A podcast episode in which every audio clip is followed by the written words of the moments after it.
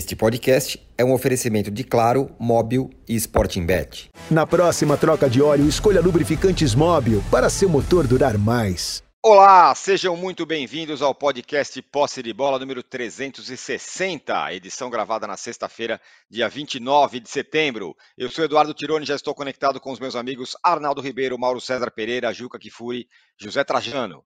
O Palmeiras saiu com um empate da Bomboneira no primeiro jogo da semifinal da Libertadores. Vai decidir em São Paulo, no Allianz Parque, a sua ida para a final. A vitória simples leva o Palmeiras para a decisão.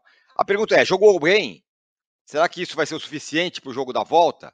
Na quarta-feira, Fluminense e Inter fizeram um jogaço no Maracanã que terminou em 2 a 2 mas com o Diniz reclamando da arbitragem e discutindo com o repórter depois do jogo. Aliás, o Abel também ontem abriu a caixa de ferramentas contra a imprensa é, depois da partida. Fora de campo, semana agitadíssima, hein? Luxemburgo demitido do Corinthians, sonhou em atravessar a negociação com, do Flamengo com o Tite, mas que deu errado e o Timão fechou mesmo com o Mano Menezes. O São Paulo foi oficialmente demitido do Flamengo, que parece se aproximar do ex-treinador da seleção. Só que ele disse que não trabalharia em 2023. Será que ele mudou de ideia? E por outro lado, o Mano já treinou e já está no banco no clássico contra o São Paulo, que acontece nesse sábado no Morumbi. Aliás, com tanta coisa agitada, há quanto tempo não se via o São Paulo em calmaria? Que coisa rara de acontecer. Muito bem, é, temos aqui uma enquete para quem está nos acompanhando ao vivo. Essas é daquelas que não há críticas, porque é muito bem bolada. E a pergunta é a seguinte: depois desses, dos jogos de ida, quem está mais perto da final da Libertadores? Boca Juniors, Fluminense, Internacional ou Palmeiras? Você dê aí o seu voto. Bom dia, boa tarde, boa noite a todos. Bom dia, boa tarde, boa noite, José Trajano. Bom dia, boa tarde, boa noite. Podia repetir, por favor? Essa enquete muito bem bolada.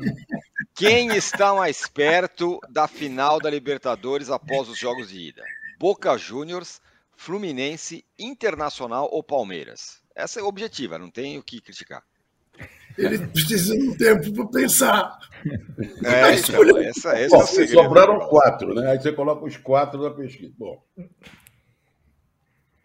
de qualquer maneira, vamos pensar um pouco. Essa é, não é bem bolada, mas é meio pega, pega carrapato. É, rapaz. Olha, Boca e Inter perderam uma boa chance de largar na frente. Né? O Boca merecia até. Merecia. o Palmeiras não jogou nada, o Boca jogou melhor. E o Inter teve na frente e desperdiçou, desperdiçou a chance que tinha. O Fluminense com um jogador a menos, e o time fez várias mudanças, e o time recuou, perdeu muito. Bom, conclusão. A chance que Boca e Inter perderam deu gás para Fluminense e deu gás para o Palmeiras. Levando-se em conta que o Fluminense joga fora e o Palmeiras joga em casa. Aquele time que não joga nada, que não. Que, me entenda, o Palmeiras não vem jogando bem faz tempo. Não faz gol faz tempo. E vai se arrastando. Então, vou botar o Palmeiras como melhor da situação, porque o Palmeiras vai poder ir à final da Libertadores, mesmo jogando desse jeito. Ou seja, não jogando nada. Tá? Muito bem. Daqui a pouco eu vou dar aqui as parciais para vocês. Está muito equilibrado, hein? É, Juca, tinha muita expectativa sobre esse jogo, né? Do Palmeiras com, com o Boca Juniors na bomboneira. Entregou o que você esperava, não? Não, a expectativa eu tinha em relação a Fluminense e Inter e entregaram o que eu esperava. Foi dos grandes jogos, se não o melhor jogo do ano até aqui no futebol brasileiro. Palmeiras e Boca, Boca e Palmeiras eu esperava um jogo como foi, truncado, mais físico do que técnico, né? Ah, não foi um jogo desleal, foi um jogo muito viril, mas uma atuação realmente pálida do Palmeiras, pálida. Eh, o Dudu faz muita falta como opção para os arranques do Palmeiras para a exploração de espaços que eventualmente o adversário dá, independentemente do fato de o Dudu não, não ter feito uma grande temporada nesse do ano 2023 mesmo uh, enquanto estava bem fisicamente. Agora, uh, espero que aqui em São Paulo o Palmeiras prevaleça, razão pela qual eu acho que de todas essas opções da muito bem bolada enquete do âncora, o Palmeiras é, o, é de todos o favorito a chegar à final. Os, os, entre Inter, Boca e Fluminense, eu acho que é muito difícil apontar agora um favorito. Peraí, peraí. Oh. O, Juca, o, Juca, o Juca, então, se complicou um pouco na resposta da, dessa enquete, Sim. mais ou menos bem bolada. Hum. Se ele não, se ele considera o Palmeiras o melhor, ele já eliminou o mais o candidato mais, ele já eliminou o Boca. Sim, então a dúvida eu... dele é entre Fluminense e Inter, não é isso, Juca? É, é, mas não, não afasto a hipótese de o Boca. A gente sabe, time argentino liga pouco para jogar fora de casa, vai jogar fechado, é, é um perigo, é um perigo. Lembre-se o que o River Plate fez aqui. Foi o River Plate? Foi, né? Deu um show de bola no Palmeiras, fez 2 a 0 teve gols anulados e tal. Isso. Né? Um jogo de volta depois do Palmeiras ter ido bem lá uhum. uh, no Monumental. Então, eu acho, acho um jogo arriscado para o Palmeiras. Mas acho que se eu tiver que escolher entre Palmeiras e Boca, pelo fator casa e tudo. Né? Agora, estou esperando a hora em que o Palmeiras vai jogar um pouco de futebol, né? porque está demais. Né? O ataque do Palmeiras simplesmente não existe. Não existe. O Romero não fez uma defesa sequer, o Everton fez. Né? Fora as bolas que o Cavani perdeu ali, cabeçadas e tal. Então, enfim, uh, acho que é um jogo perigoso, mas acho que o Palmeiras é favorito. O, o Júlio César Bruno já manda sua mensagem aqui, fala: o Dudu virou o Renato Augusto do Palmeiras. Quem diria, hein?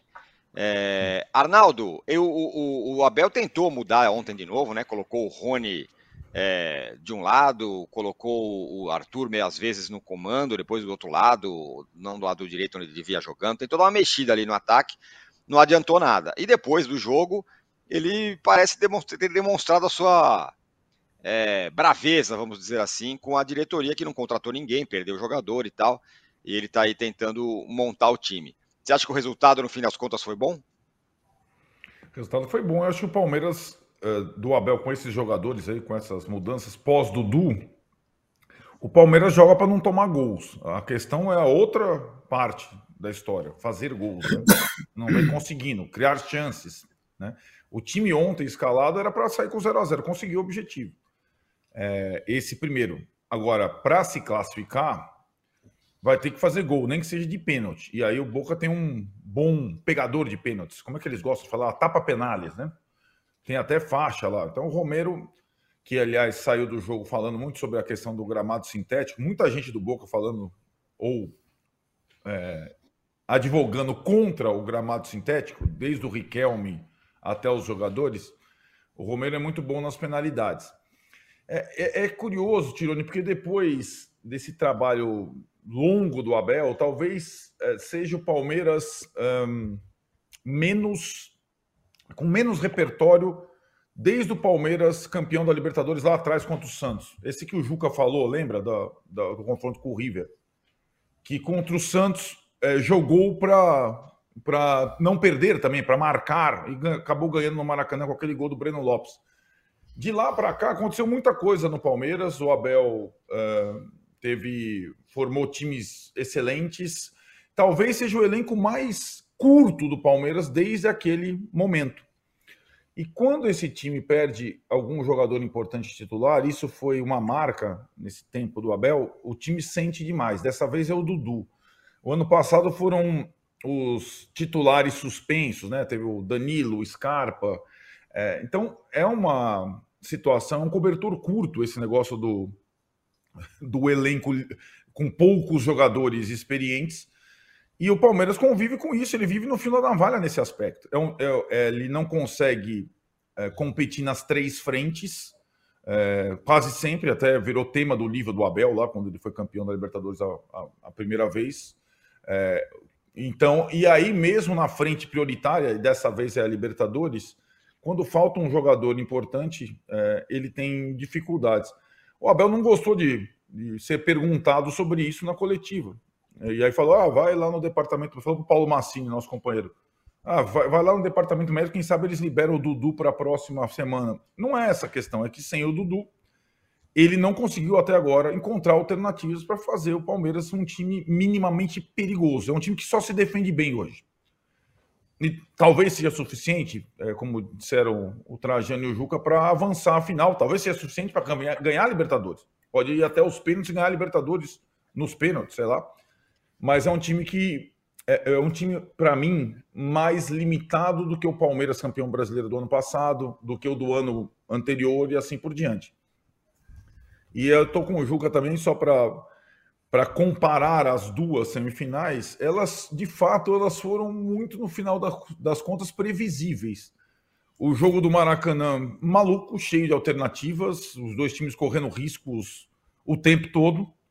É, muitos erros, muitos acertos. E o jogo da Bomboneira é um jogo de erro quase zero, tal. Se alguma coisa acontecesse.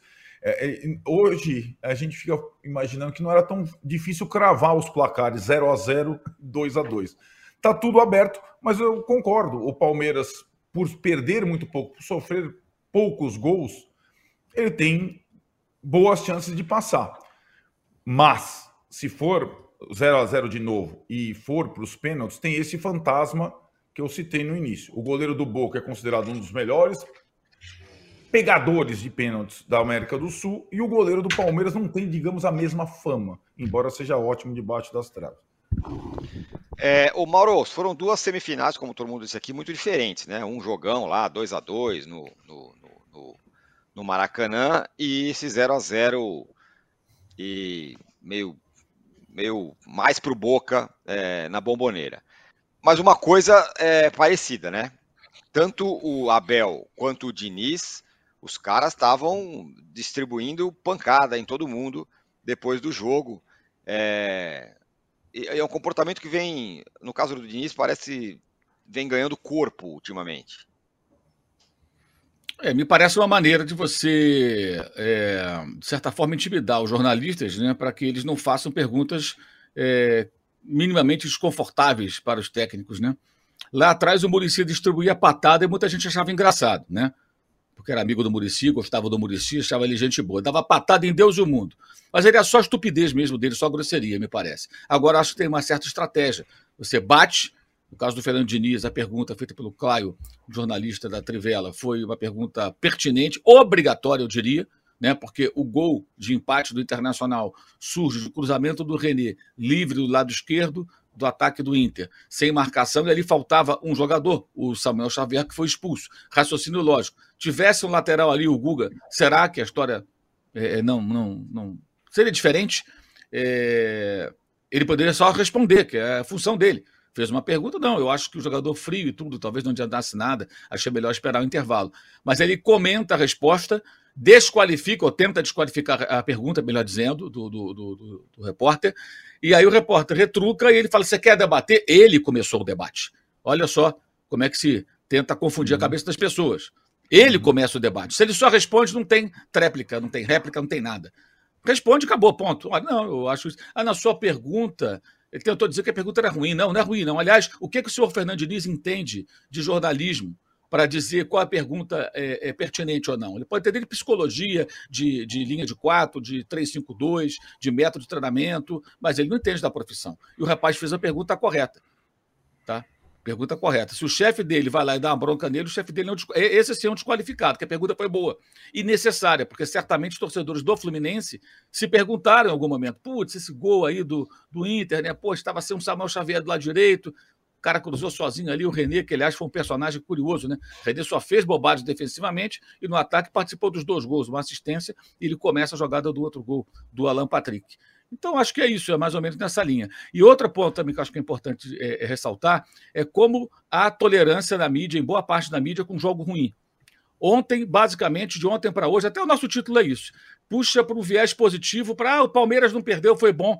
Foi uma atuação horrível do Palmeiras. Horrível do Palmeiras. Sempre há uma tolerância enorme com isso. Por que essa tolerância geral, ou quase geral?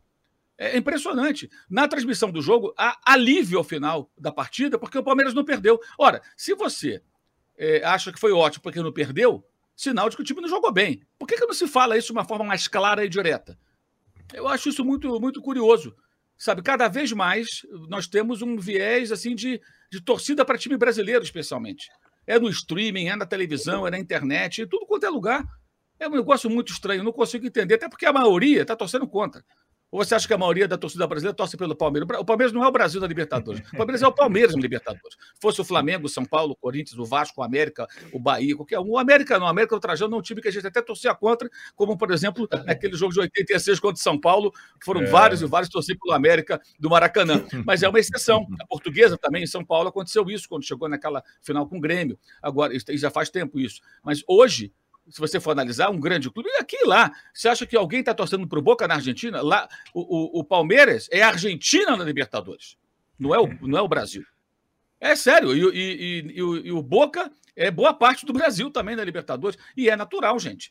Então, assim, tem uma tolerância aí no ar que ontem foi um jogo horrível do Palmeiras, uma postura de um time. Que, ah, mas o, contra o Racing foi assim. Não dá para comparar o time do Racing com o time do Palmeiras o elenco, o investimento. O Palmeiras tem um dos elencos mais caros da América do Sul. O Boca foi melhor, teve chances de gol, é um time com crônicos problemas para fazer um gol, né? Mas o Palmeiras praticamente não ameaçou e não foi capaz de impedir que o adversário tivesse chances. O Cavani teve chance de cabeça, o Fabra teve chance cara a cara, o Everton fez grande defesa, quase ele tomou um frango no chute do Barco, que é um ótimo jogador. Houve situações de perigo real ali para o Palmeiras. E no final é mais alívio. Ah, que bom que não perdeu, que legal, oba. Não, peraí. Atuação ruim do Palmeiras, tem que ser dito isso. A atuação foi muito fraca de um time que, por sinal, até eu escrevi isso no meu blog. Se você pegar um recorte dos 30 últimos dias, que dá um mês, né? Um mês, 20, 30, 30 dias exatamente, foram cinco jogos do Palmeiras. Quantos gols? Um gol. Um gol. Do Breno Lopes contra o Goiás nos acréscimos. Empate sem gols com o Deportivo Pereira, com o Corinthians e com o Boca. E uma derrota para o Grêmio por 1 a 0 Saldo do Palmeiras no período, zero. Palmeiras não faz uhum. gol. O que é está acontecendo? O que, que é com o Arthur? Por que, que o Rony não funciona? E o Flaco Lopes, que custou um dinheirão? E o Breno Lopes, que foi o único que fez o gol, também não entra nos jogos. Por quê?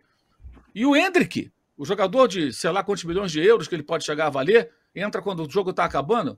É, é, tem muitos pontos a serem discutidos com relação ao Palmeiras. Pode se classificar, é óbvio, eu via favoritismo quando foi feito lá o cruzamento, lá atrás, antes é, desse período. Hoje, sinceramente, eu não vejo mais, não. Eu acho que está muito pau a pau. Eu acho que até o favorito maior aí é o Internacional.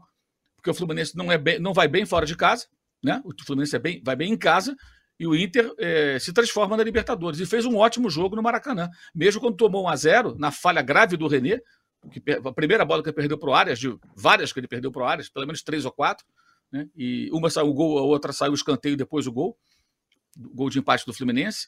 É, o Inter já estava jogando bem, né? E um jogo muito, muito, como diz o Arnaldo, muito faceiro também, muito legal. Mas acho que os times, especialmente o Diniz, ele teve pouca preocupação. O Alan Patrick jogou à vontade. Tá todo mundo apaixonado pelo Alan Patrick agora, né? Mas jogou muito à vontade. O Fluminense não marcou principal jogador do meio-campo do Internacional. E ele cria mesmo, ele distribui o jogo, consegue colocar os companheiros em boas condições de marcar, de finalizar. Mas foi um jogo legal, um jogo de coragem. O jogo de ontem houve uhum. coragem de um lado. O Boca, de fato, foi corajoso. O Boca atacou, agrediu. No final do jogo, o, o, o, o Almiron, o técnico, colocou o Hanson, colocou o Ceballos, dois pontas, abriu mão eh, de um volante, mandou o time para cima, tentou de todas as maneiras ganhar a partida. O Palmeiras não, só se defendeu. Ah, um bom resultado. É, tudo bem, um bom resultado nas circunstâncias. Mas, além do bom resultado, acho que é fundamental dizer o Palmeiras jogou muito mal e o Palmeiras tem jogado muito mal. E eu imagino que o torcedor palmeirense espera que o time na semana que vem jogue bola para ganhar o jogo. Né? E o 0 a 0 também é uma especialidade da casa. Nas duas últimas fases, contra Atlético Mineiro e Deportivo Pereira, o Palmeiras ganhou fora 1 a 0 e 4 a 0 respectivamente, e empatou os dois jogos em casa, 0 a 0 Então, grandes chances até de ter pênaltis, que não é surpresa nenhuma. Já falávamos sobre isso até antes desse confronto, porque é a cara das equipes. E o Boca vem empatando em 0 a 0 em mata-mata Libertadores há, sei lá, 10 jogos, né? Foi um Desde 2020. monte de 0 a 0 Desde 2020, é. Desde 2020 o Boca só empata em 0 a 0 Isso. É, e daí para daí para frente. Racing agora nessa edição e, e, por, e por aí Racing vai. Nacional. Boca... O, o Tirone, dos últimos nove jogos envolvendo Palmeiras e, e, e Boca da Libertadores, se enfrentando, um dos dois em campo, nove jogos, sete foram empate. Isso Seis mesmo. não tiveram gols. Isso é, mesmo. É, é um negócio assim, assustador. Então, é, é, é, incrível isso. Como se empata, como sai 0 a 0 e a dificuldade dos dois de fazer gol. Dos dois. O Palmeiras fez é dois gols dos seis últimos jogos. O outro gol do Palmeiras, eu voltar um pouquinho, foi contra o Vasco. Um belo gol de falta do Rafael Veiga. É verdade. Ó, oh, é, é, o seguinte, vocês estão vendo aí aparecer na nossa tela é, escudinhos e QR Codes, que são os QR Codes dos canais, dos clubes aqui no UOL, no WhatsApp. Então você Eu bota não tô vendo nada, aí, não. Vai aparecer, vai aparecer, já, vai aparecer já já. Daqui a pouco vocês tá começarem igual a falar... ataque do Palmeiras, não aparece nada, não, não faz gol. vai, vai, aparecer. São os canais do WhatsApp aqui dos clubes, do Palmeiras, do Corinthians, do Flamengo, do São Paulo. Você acompanha aí a gente comentando nos canais. Tem o canal do Posse agora sim, também. Agora sim. Olha lá, é isso aí. Cês, cês, então vocês vão lá e baixem aí o, o, os caras. Esse aí é o do posse de bola que está aparecendo no QR Code. A gente está lá o dia inteiro debatendo um monte de coisa além do nosso programa aqui. Nos dê também likes e inscrições no canal, no canal hein, do All Sports. Estamos nos aproximando de um milhão de inscritos. A enquete absurdamente bem bolada hoje, Trajano. Quero que, que você diga como você acha que ela está. Palmeiras está ganhando. Surpreendente. Hum, erraram? Isso é, isso, é, isso, é, isso é, a prova de como a enquete está bem bolada. Quem está mais perto da final da Libertadores? Boca Juniors, 20%. Fluminense, 14%. Internacional, 37%. E Palmeiras, 30%. Tá assim, viu, Trajano? Tá legal. O que eu queria falar é o seguinte: a, a, a, os técnicos, quem, o centro que dormiu durante 20 anos e acordou ontem, deve ter surpreendido. Falou, meu Deus, está tudo como antigamente, ou tudo não mudou nada. Na hora que ele viu o Mano Menezes, o, o Tite, possivelmente do Flamengo, o Filipão, né? o Luxemburgo, quem sabe indo parar no Santos, sei lá o quê. São os de sempre. Agora, a arrogância desses treinadores. Estou querendo, querendo chegar no Diniz e no Abel. Certo. Ele, ele, os técnicos viraram muito poderosos. Uhum. Talvez uma, uma culpa até de parte da imprensa colocando eles num pedestal. Primeiro que ganham salários astronômicos. Eu, eu li que o Mano Menezes vai ganhar 800 mil reais por mês. 800 mil reais. Não vê cá, oitentinha não estava bom? Oitentinha dava para pagar aluguel, o IPTU, dinheiro para pagar o seguro-saúde, sabe, essa coisa toda. Não, 800 mil, outro. Parece que o Tite é coisa de 1 milhão e 200. Eles não têm culpa, tem, o problema é de quem paga. Mas eles recebendo esse dinheiro todo e esse poder todo se acham acima de tudo e de todos. Então, eles se comportam como jornalistas, como executivos, como engenheiros, como é, filósofos. Então, não se pode perguntar nada. Sabe? Não se pode perguntar nada para Abel, para Diniz. E o Diniz, cara é técnico da seleção. Não é pouca coisa, não.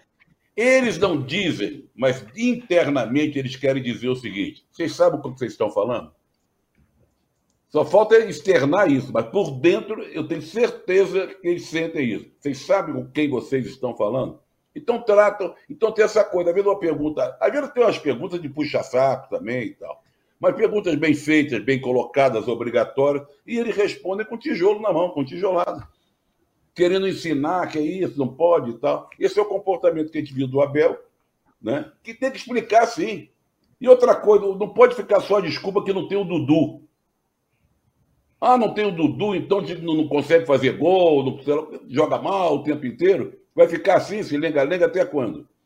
Não tem opções, não tem maneira de fazer o time atacar, chutar para o gol, pelo menos uma bolinha para o gol e acabar com essa história de responsabilizar sempre a arbitragem. Foi o caso do Diniz. E também esse caso, uhum. ah, não botou. Eu sei o que eu estou fazendo, não botei, porque. Então, é, está ficando muito chato isso. Muito chato. Eles, eles estão muito prepotentes, muito arrogantes, se acham donos da verdade. E essa relação técnico de futebol e, e imprensa, ah, essas coletivas, inclusive, confesso que eu não tenho muita paciência para elas, não. Mas existem, né? Jornalistas vão lá para saber, perguntar que, como é que o cara mexeu no time, porque não mexeu, porque o time jogou bem, jogou mal. Estão ficando insuportáveis. Sempre foram.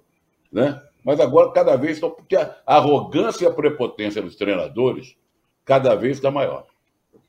É, só para completar isso, Trajano, e em cima da história dele, esses, esses caras não ganham esse salário justamente para isso mesmo, né? Para resolver problemas que o time tem, não para ficar lá xingando os outros porque não tem o Dudu, porque não tem não sei quem, porque a arbitragem, esses caras estão lá para resolver os problemas é, dos times deles.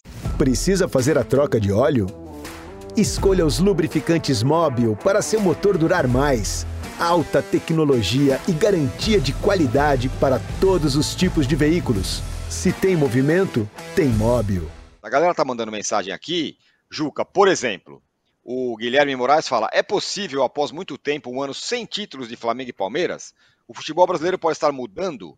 Outros clubes e SAFs surgindo? É a pergunta do Guilherme Moraes, Juca. Será que vai ser um ano que os é dominantes não dominarão tanto assim? Bom, é, veja, o Flamengo certamente, né? O Flamengo não vai ser campeão esse ano. Esperar que o Flamengo dê uma reviravolta no Campeonato Brasileiro e chegue ao título é ficar esperando o Godot, o Papai Noel. Agora, é, o Palmeiras não. O Palmeiras, primeiro, já foi campeão paulista e pode ser campeão da Libertadores e acabar gloriosamente a temporada num país que considera Libertadores o creme do creme de todos os títulos. Então o Palmeiras ainda não está nessa situação. Ao contrário, tem motivos para acreditar que é possível ser campeão. Agora, o argumento das SAFs é, não é um argumento correto. É, eu sou defensor das SAFs, todo mundo sabe, mas não olho para SAFs como panaceia. Porque vai ter uma SAF eventualmente campeã, o Botafogo, e vai ter SAF caindo, o Curitiba. Então, não, não, não, é, não é que a SAF seja a solução para fazer um time ser campeão. A SAF é uma alternativa de mudança de modelo de gestão para que se administre um clube no Brasil de forma mais contemporânea. E contra o argumento de que ah, não quero que o meu clube tenha dono, que eu, que eu, que eu, que eu entendo, aceito, eu respondo sempre, mas em regra os clubes têm dono. O Eurico Miranda foi dono do Vasco durante anos, o do Alibe do Corinthians, o André Sanches, né? Uh, o, o Juvenal Juvencio, o, a Leila. O Cursi, a Leila, a Leila Pereira, são todos donos. São donos dos clubes. Né? Hoje, tá aí. Juca. Oi. Não, desculpa, eu pensei que tivesse não, encerrado. Não, pode falar, pode falar. Eu quero, em cima dessa história de mudança de rumo e tudo mais, falar que, ó, tem mudança de rumo aí. Afinal, Mano Menezes é o novo treinador do Corinthians. Que história, é. hein? Demitiu então, Lucha, tentou o Tite, caiu então, no Mano o, o, o Tirone, dessa vez o São Paulo demitiu o técnico do Corinthians antes do majestoso. É verdade. Celso Zelt, né? É... Você sabe que o São Paulo é o clube que mais técnicos do Corinthians derrubou através da história, né? Derrubou 15. 15. Corinthians, Corinthians derrubou 5 do São Paulo. São Paulo derrubou 15 do Corinthians. Né? E diante da inevitabilidade da derrota neste sábado, já anteciparam. Né? vamos trazer um técnico novo para pensar na terça-feira. Vai que ele consegue o um empate no Morumbi. Está de ótimo tamanho. O Luxemburgo não teria jeito. O 2 a 0 da Copa do Brasil né, ensinou que não, não, não haveria solução com o Luxemburgo. O Luxemburgo conseguiu, com todos os defeitos, que são muito maiores do Duílio do que do Luxemburgo nesta passagem. Vamos também deixar isso claro.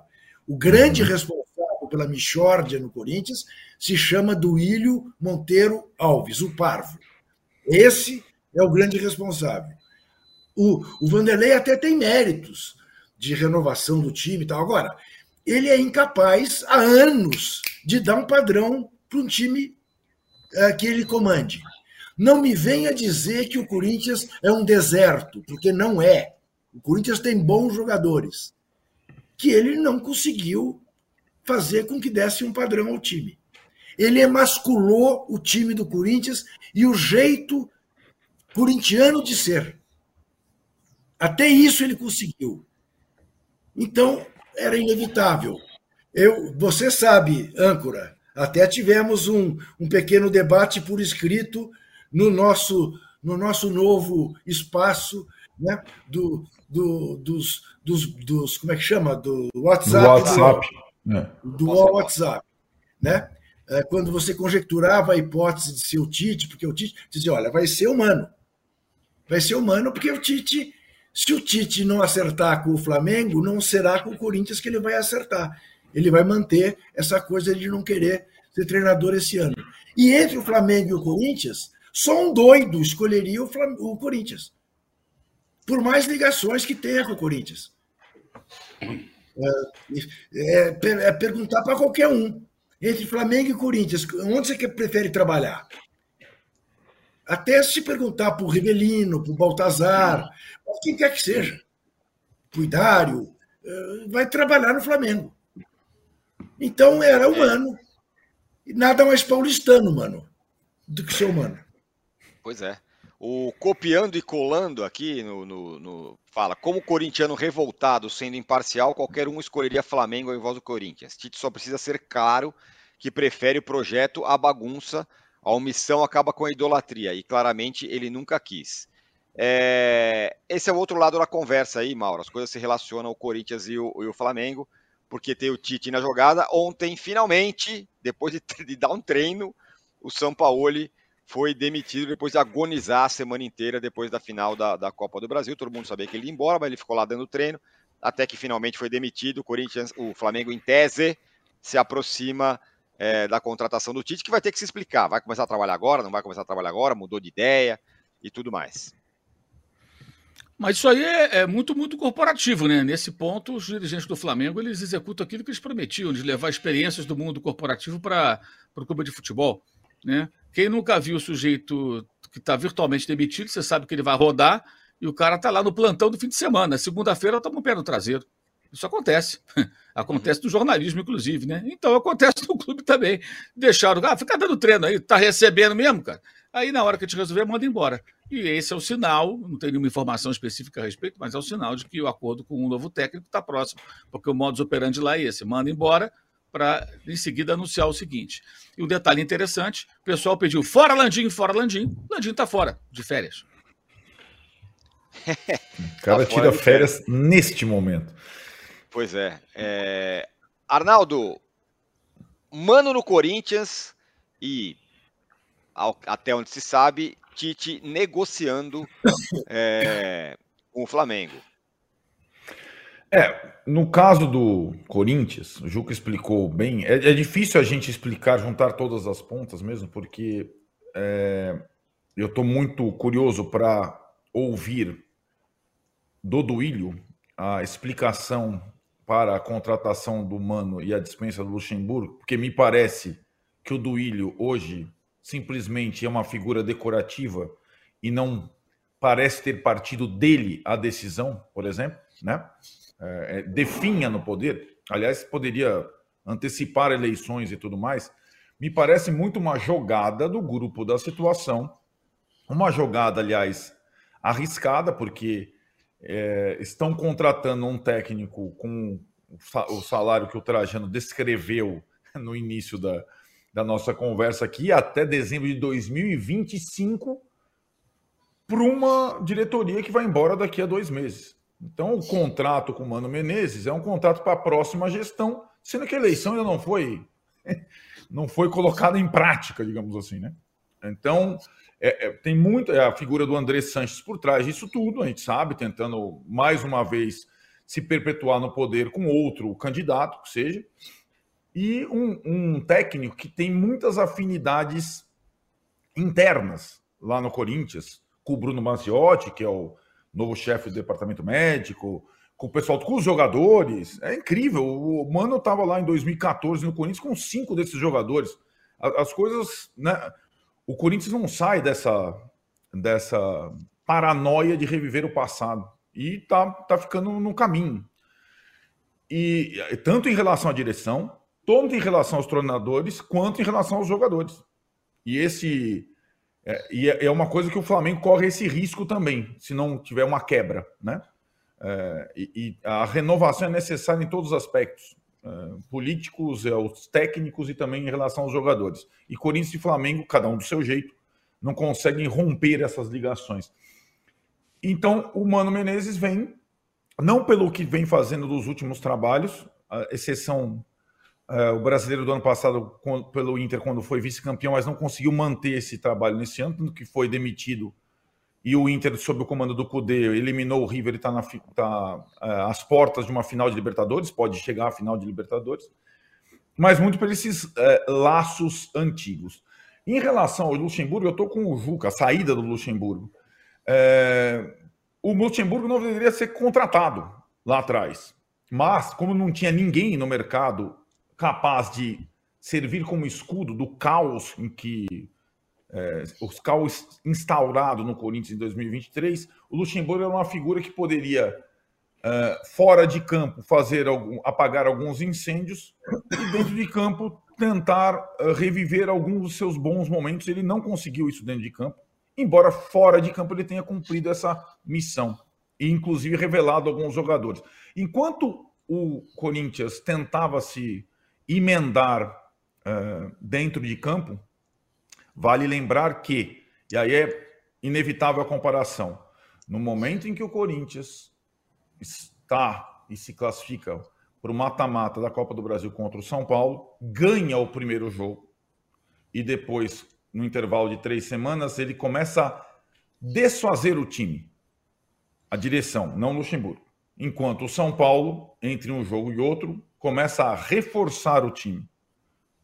O desfecho das duas situações, ele não é estranho do jogo da volta. O Luxemburgo errou bastante no jogo da volta, mas ele perdeu o Roger Guedes, que era o principal jogador do time.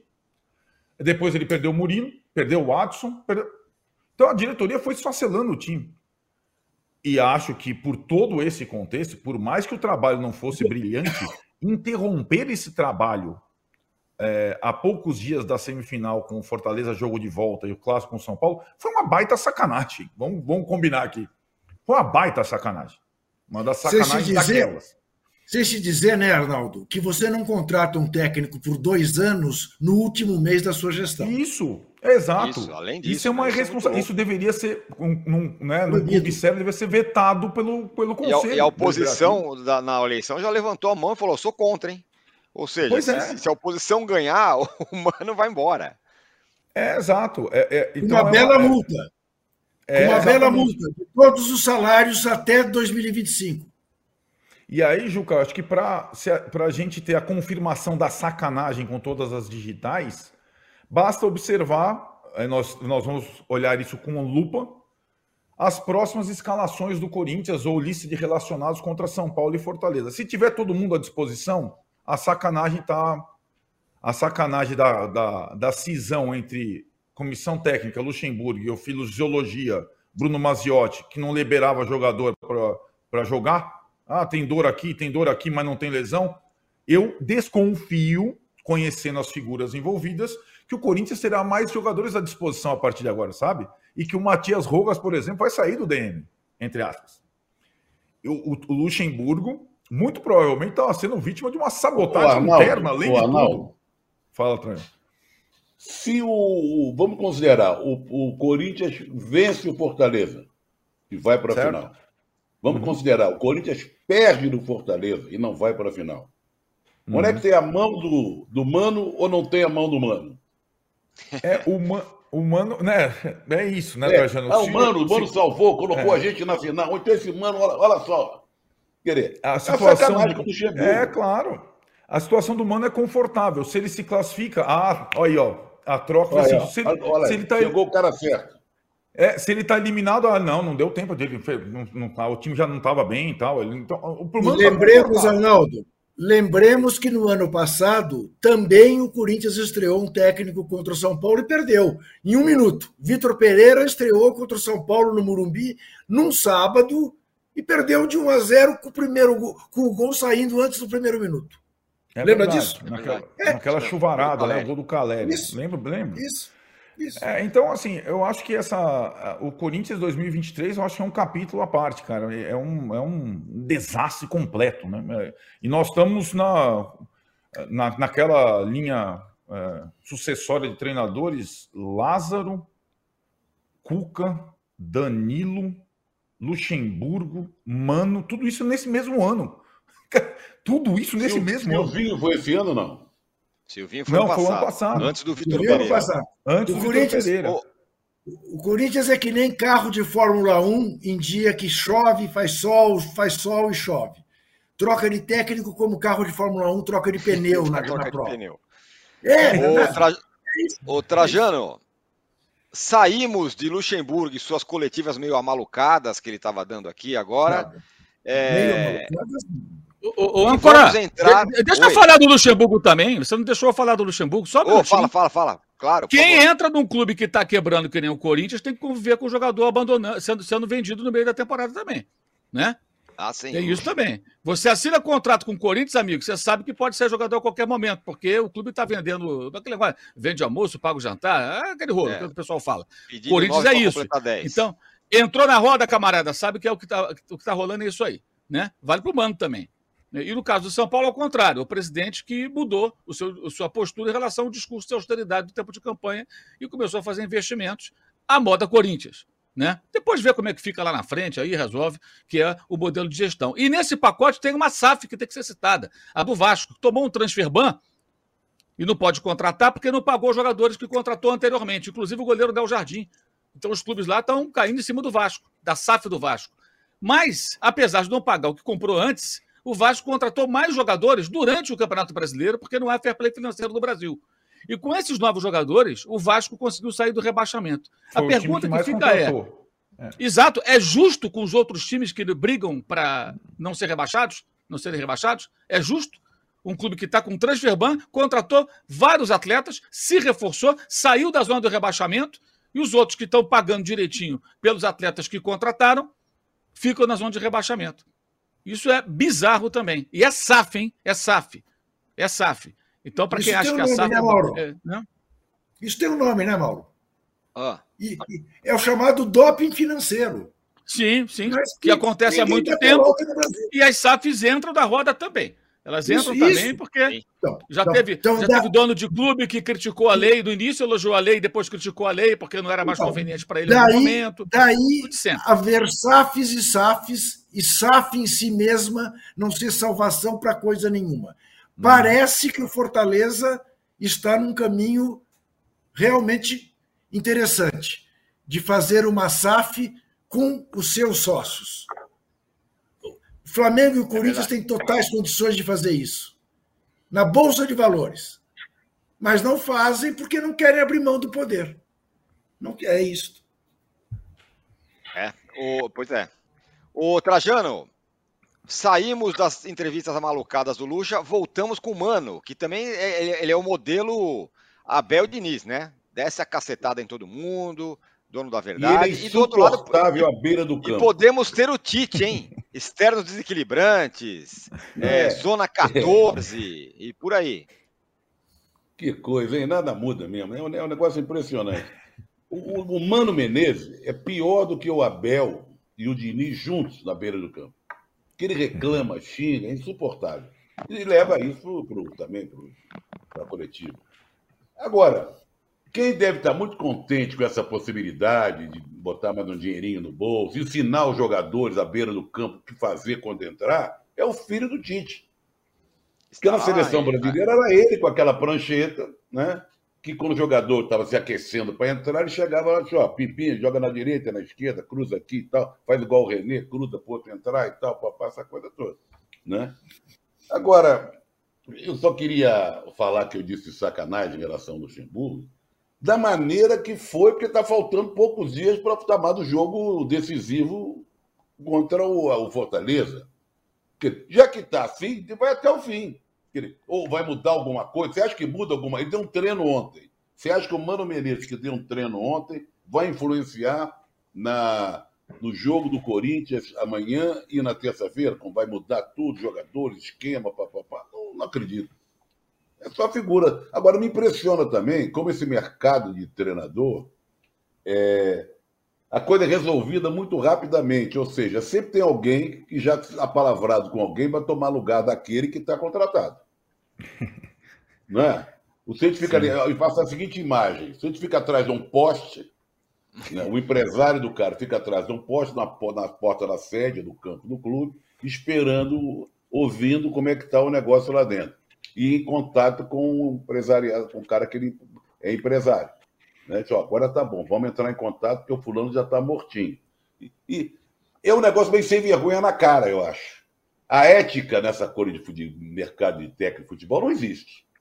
Não existe. Eles reclamam tanto, mas um passa a perna do outro com a maior tranquilidade não está nem aí. Isso não é sempre assim, mas é muito assim. É muito assim. É, eu acho curioso. E reclamo de novo, quando eu falei dos salários, o cara que vai receber 10 milhões por mês não tem nada com isso. Clube falido que deve aos jogadores, que deve a funcionário, que deve 13 terceiro, imagem não sei de quê, assinar com o cara por não sei quanto. Pelo que o Juca falou, se entra a diretoria, a diretoria nova e manda o cara embora, ele vai receber salários, multas, sei lá o quê, relativos a 2025. É uma aberração. Aí mais do clube se afunda com dívidas, não sei o quê, mas a vida é assim, vai tocando, empurrando para o outro pegar e o outro vai pegar, vai jogar para o outro e assim vai. Dívida Ô, é a especialidade do Duílio. Da vida Falar pessoal e da vida. É. É, não, eu só queria sugerir, não é, não é SAF, mas futebol inglês é meio esquisito, né, Juca?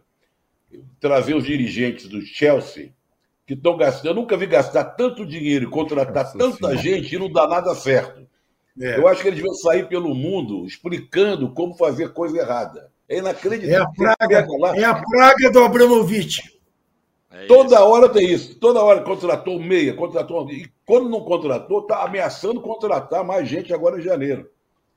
No, foi o Thiago Silva que falou que eles tiveram que aumentar o vestiário, porque não dava, não comportava tanta gente assim para treinar. Todos os É isso mesmo. Né? É isso, é isso. O, aqui, ó, o Fernando Roberto fala: tem o filho do Dorival também, mas o Dorival é gente boa. Bom, a questão de filhos em comissão técnica é um, é um padrão, verdade. O filho do Tite é, tá com ele onde ele está. Ele já tá na comissão técnica dele. Se ele fechar com o Flamengo, vai estar tá lá o filho do Tite também. Mas tem uma questão, Mauro. É, não se sabe quem vai ser o técnico do Flamengo e não se sabe quem vai ser o técnico do Flamengo no fim de semana, é isso? Que, como é que o Flamengo vai como pro, pro jogo contra o Bahia? Ah, vai ser o técnico do Sub-20, que treinou contra o Coritiba na primeira rodada e contra o Maringá naquela derrota da Copa do Brasil 2 a 0 o Mário Jorge, que foi campeão até agora, campeão brasileiro, né? Sub-20.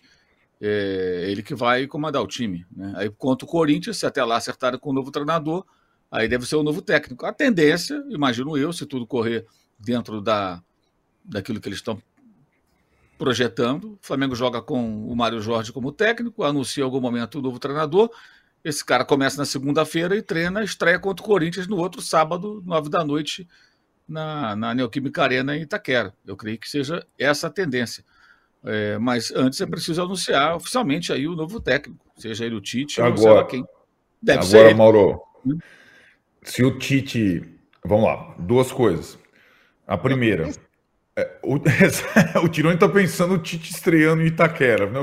Essa, é, pensou? Seria, é, é, é, é, né? é a tendência. pois é. Agora, e a outra coisa, o Flamengo, pelo que eu entendi de você, o Flamengo não esperaria o, o ano que vem, né? A, a, aquela premissa do Tite voltar a trabalhar só em 2024. Não seria uma possibilidade para o Flamengo a ideia dele até o final do ano. Só eles mudaram de ideia, porque uhum. a ideia no começo da semana era muito clara, era ter um técnico já. E se aceitaram no começo do ano que vem, serão, é, é, é, é digamos assim, muito subservientes e absurdamente bananas, né? Porque não pode aceitar um negócio desse. O técnico é para ontem. O Flamengo tem 14 jogos a disputar no Brasileiro, tem uma vaga na Libertadores para assegurar, para buscar e depois assegurar. É, e tem que dar à sua torcida uma satisfação terminando o ano com alguma perspectiva boa para o ano que vem. Começar. Qual, por que começar no ano que vem? Se o Tite não quiser, manda o Tite procurar a turma dele e arruma outro técnico. Se vira. Chama o Ney Franco. Chama o Wagner Mancini. Chama sei lá quem. Né? Chama qualquer um. É sério. Porque assim, não dá para ter um técnico. Ah, não, só começa ano que vem. Ah, Aliás, tem uma coisa que é meio bizarra nisso tudo, né? nesse empoderamento dos técnicos, que é essa coisa de submeter esse tipo de coisa. O próprio Corinthians contratou o Thiago é, Nunes. Thiago Nunes, né? Nunes. Lá é. do Atlético Paranaense. Aí, não, começa só no ano que vem, aí ficou lá e tal, terminou a temporada, ficou naquele período sabático. Aí quando começou, não adiantou nada, tudo deu errado, eles estavam mudando, tudo deu errado. Tivesse começado na, no final da outra temporada, que tinha mais ou menos isso aí, uns três meses, dois meses, ele teria entendido melhor o funcionamento do clube, conheceria melhor o elenco, talvez o, o desfecho fosse outro. Aí já chegou lá meio querendo mudar tudo, teve vários problemas internos ali e não durou muito tempo. Então, essa teoria, da teoria é legal, começa em janeiro, papapá, mas na prática nem sempre funciona assim. Entendeu? Nem sempre funciona assim. E eu acho meio absurdo, bem absurdo você submeter a isso. Você precisa de um profissional para agora, seja ele qual for. Ah, não, só começo depois. É como se um camarada qualquer no mercado é, vai receber uma proposta de emprego. Olha, só começo depois das férias, que no meu emprego atual eu vou tirar férias daqui a um mês, então eu quero tirar férias, depois eu começo aí. O cara vai dizer, meu amigo, eu preciso de você para ontem. Se você vai esperar tirar férias, então vou procurar outro. Não é assim que funciona? Então esse cara tem que ser um super craque, um, né? E, e, a empresa não está precisando muito desse profissional, ela pode esperar. O Flamengo, o, o Tite é muito bom técnico, mas o Flamengo não pode esperar. Os interesses do Flamengo não podem ficar em segundo plano é, a um capricho de um treinador. Se aceitarem isso, será um absurdo. Mas, inicialmente, a ideia no começo da semana era o Flamengo ter o novo técnico, fosse o Tite ou qualquer outro, imediatamente. Imediatamente é agora, nessas rodadas. Que não fosse para agora, que aí poderia, porque só ontem demitiram o São Paulo, quinta-feira, então nem haveria tempo, obviamente, para a semana subsequente, no caso, a próxima, é, para estrear contra o Corinthians. O, a galera aqui mandando mensagem, o Davi Severino falando que o técnico do Flamengo no domingo será o senhor Valdemar, clássico da, do jornalismo brasileiro, aquele do senhor Valdemar. O Diogo Maris fala: se fosse o Flamengo ontem jogando aquilo contra o Boca, Flá seria elogiado como foi o Palmeiras? Tem sempre essa diferença, diz ele. E tem mesmo, e tem mesmo. A cobrança em cima do agora, Flamengo é feito, é o efeito Jorge, Jorge Jesus. Flamengo é o clube que a mídia mais cobra a qualidade de jogo. De outros clubes mas não a torcida cobram. também, é muito claro. A, a, a torcida, torcida também. do Flamengo também. A, a, torcida também, mas agora estou falando de mídia, não de torcida. A torcida, se ela sim, gosta sim. de um jogo ruim, é dela. Problema dela. Ah, eu quero só ganhar. A do Flamengo cobra jogar bem e ganhar. Mas que há uma diferença de tratamento, para mim há. Muito claramente. Nas transmissões a gente percebe isso. Tem gente é, que quase aí... fez solta rojão no final. Ó, oh, que bom que empatou, vou soltar um rojão. Até isso praticamente acontece. Ufa, que alívio, meu Deus. Pô, põe um pouquinho na tela lá, irmão. Não, nunca tinha. O, assim. o, o, não te interessa ah, aqui fala. É uma piada. Mike Piquerez apanhando na bola, dizendo ele, reclamando ainda do jogo do, do, do Palmeiras. E aí, o Trajano, o Pablo Leite, ele tem uma, quase que uma segunda enquete. Quem é melhor hoje, Tite, Dorival ou Abel?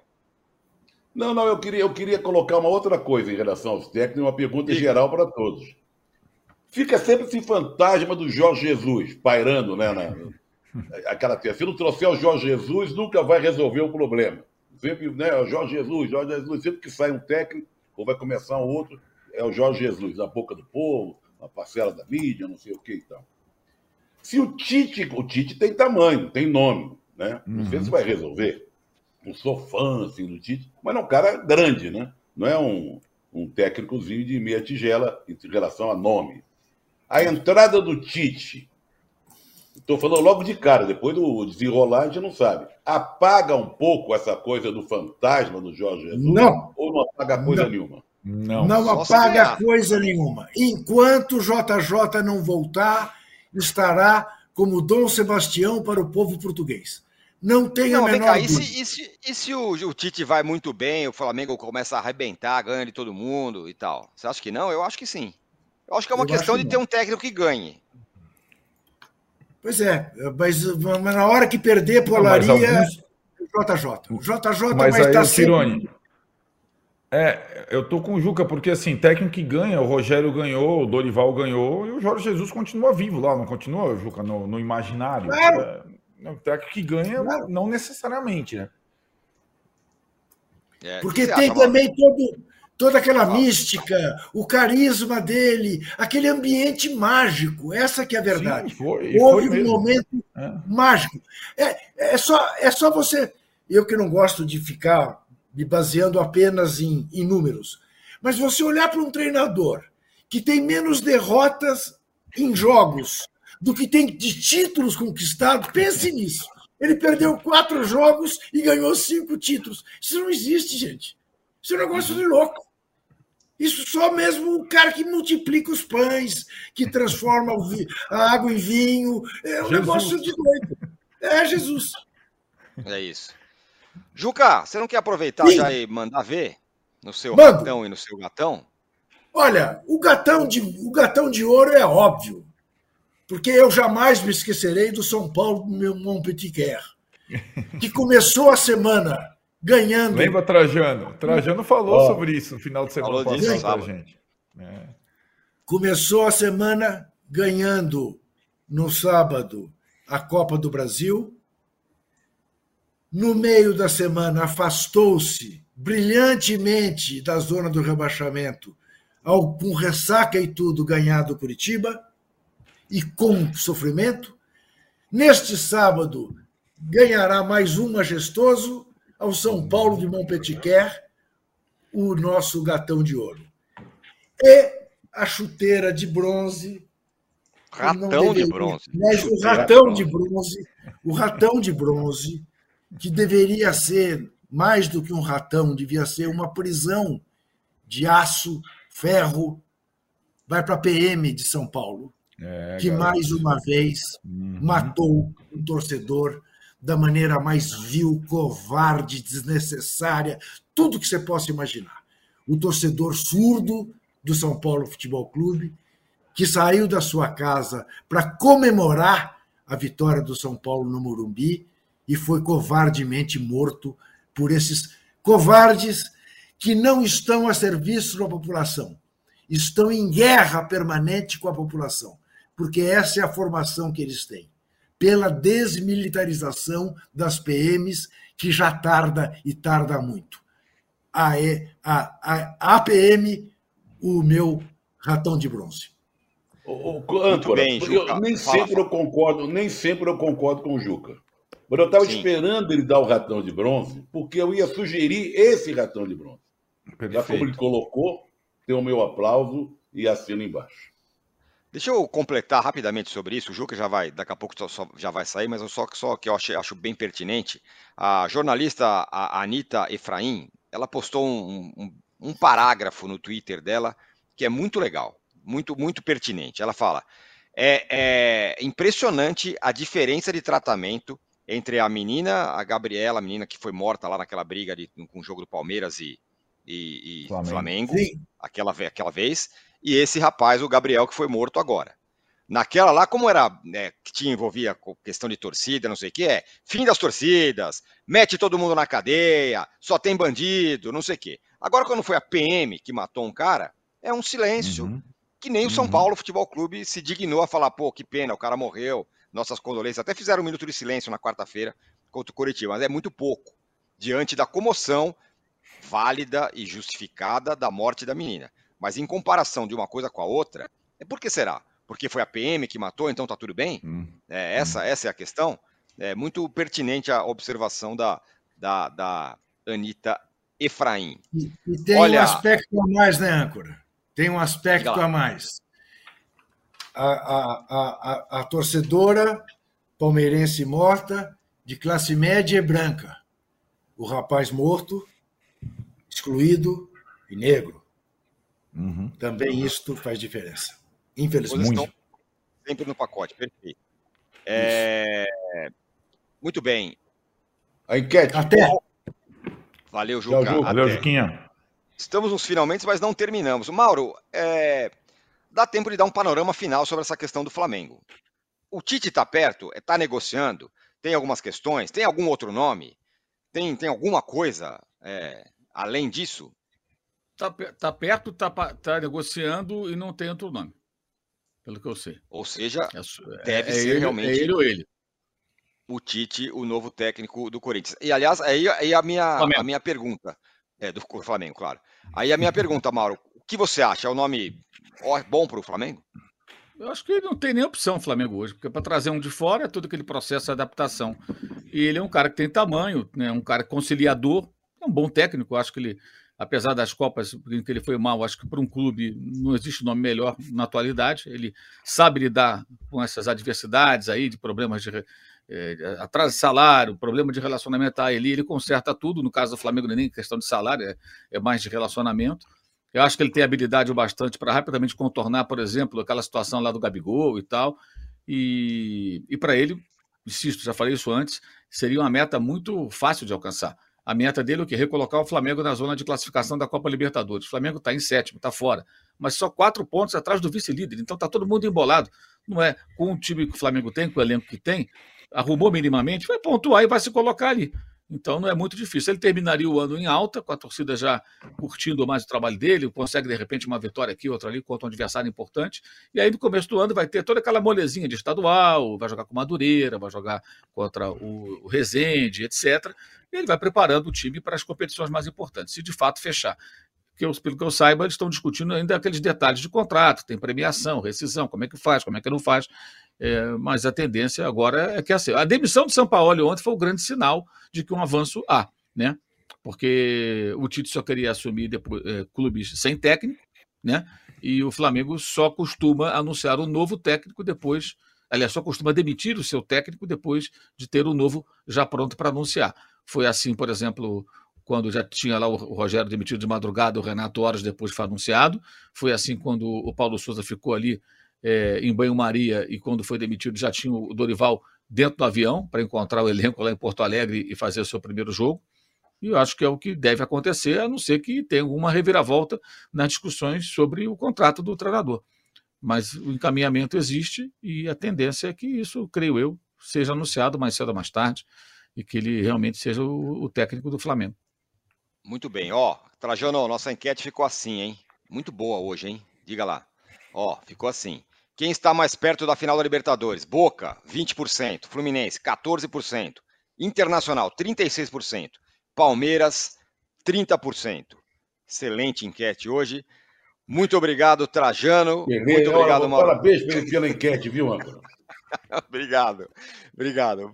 Valeu, Mauro, valeu, Trajano, valeu, Arnaldo, Juca já foi. Obrigado a todos vocês que estiveram por aqui. Às 11 horas tem o, o, o de primeira com o PVC, às 15 horas tem o jogo certo com o Rafael Bellatini e eu volto às 6 da tarde com o fim de papo. Valeu, até segunda, tchau.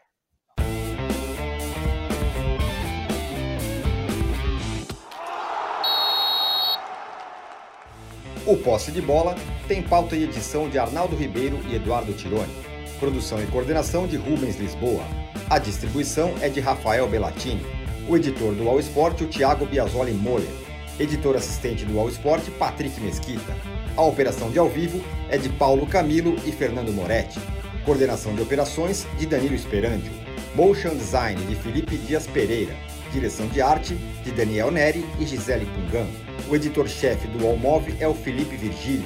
O editor-chefe de esportes, o Bruno Doro. O gerente-geral de imóvel, o Antônio Morel. Gerente-geral do All Sport, José Ricardo Leite. E o diretor de conteúdo do UOL é o Murilo Garavello. Qual?